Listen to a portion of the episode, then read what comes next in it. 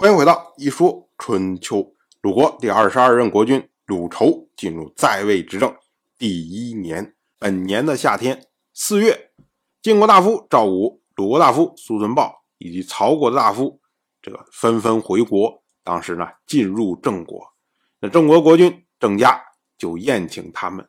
郑国大夫韩虎事先通知赵武，我们要说啊，诸侯对大夫进行享礼或者宴会。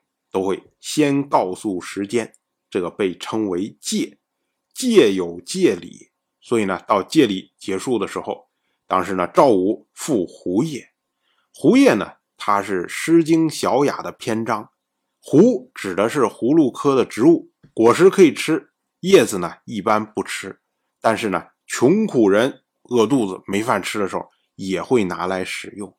那赵武赴胡叶。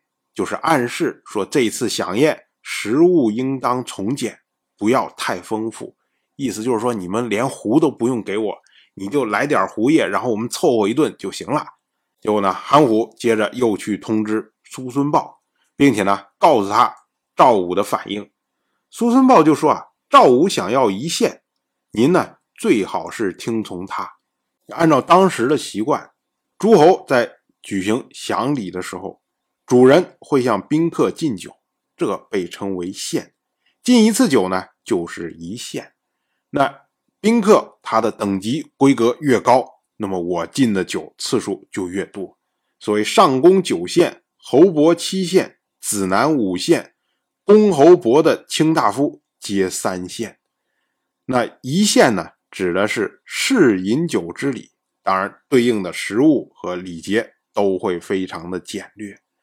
那对于郑国来说呢？郑国觉得说，你赵武是晋国的执政大夫啊，你这个级别相当高啊，至少是要三线呢，我怎么可能就一线呢？这个是不是到时候你会觉得我们太过简略了呢？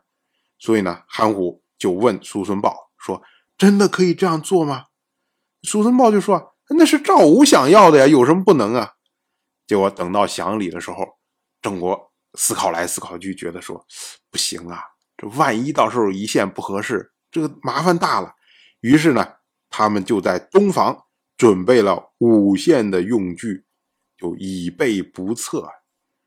可是呢，一上赵武马上辞让，他私下对郑国的公孙郑乔说：“赵武已经向总宰请求了，就是我已经向憨虎请求过，我就要一线呐，您怎么还给我准备这么多东西啊？”最后呢，这一次享礼仅用了一线，那以赵武作为主宾，在享礼结束之后呢，又举行了宴会。我们说古代啊，享后必有宴，因为享它是礼节性的，一般呢在中间摆一个折主，一大锅的肉，但是没有人吃的那个就是放在那儿让大家看。所以呢，他敬酒的次数是有规定的。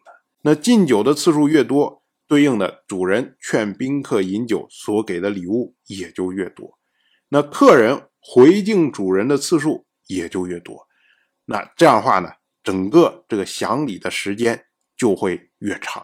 那有的时候甚至会说呢，这个享礼把第一天都占满了，那么对应的宴会要推迟到第二天举行。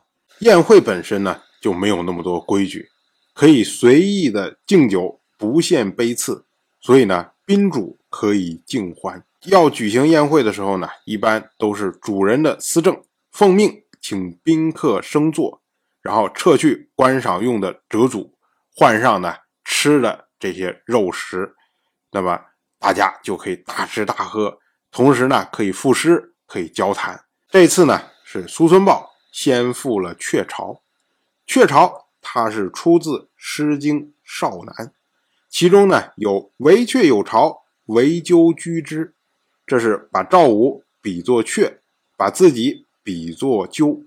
言下之意呢，就是说赵武这次主持盟会，让自己得到安居，免于楚国的杀害。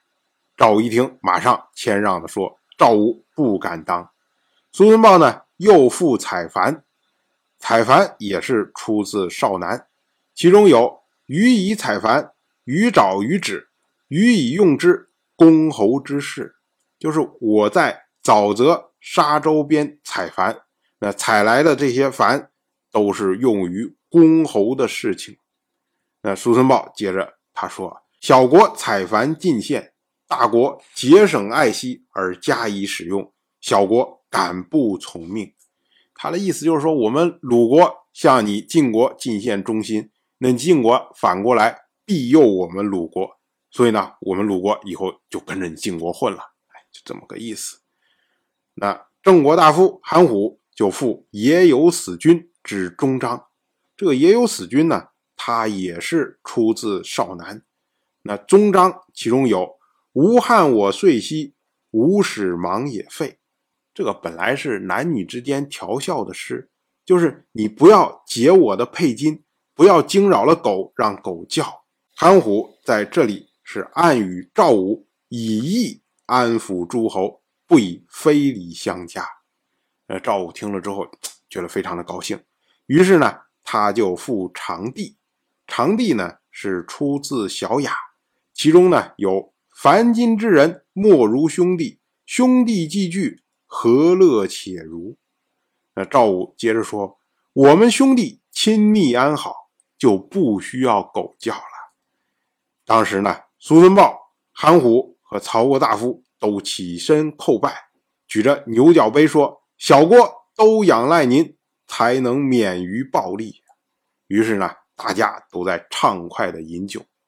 赵武出来以后就感叹说：“我不会再有这样的快乐了。”这话意思就是说，这一次是平生以来最开心的一次。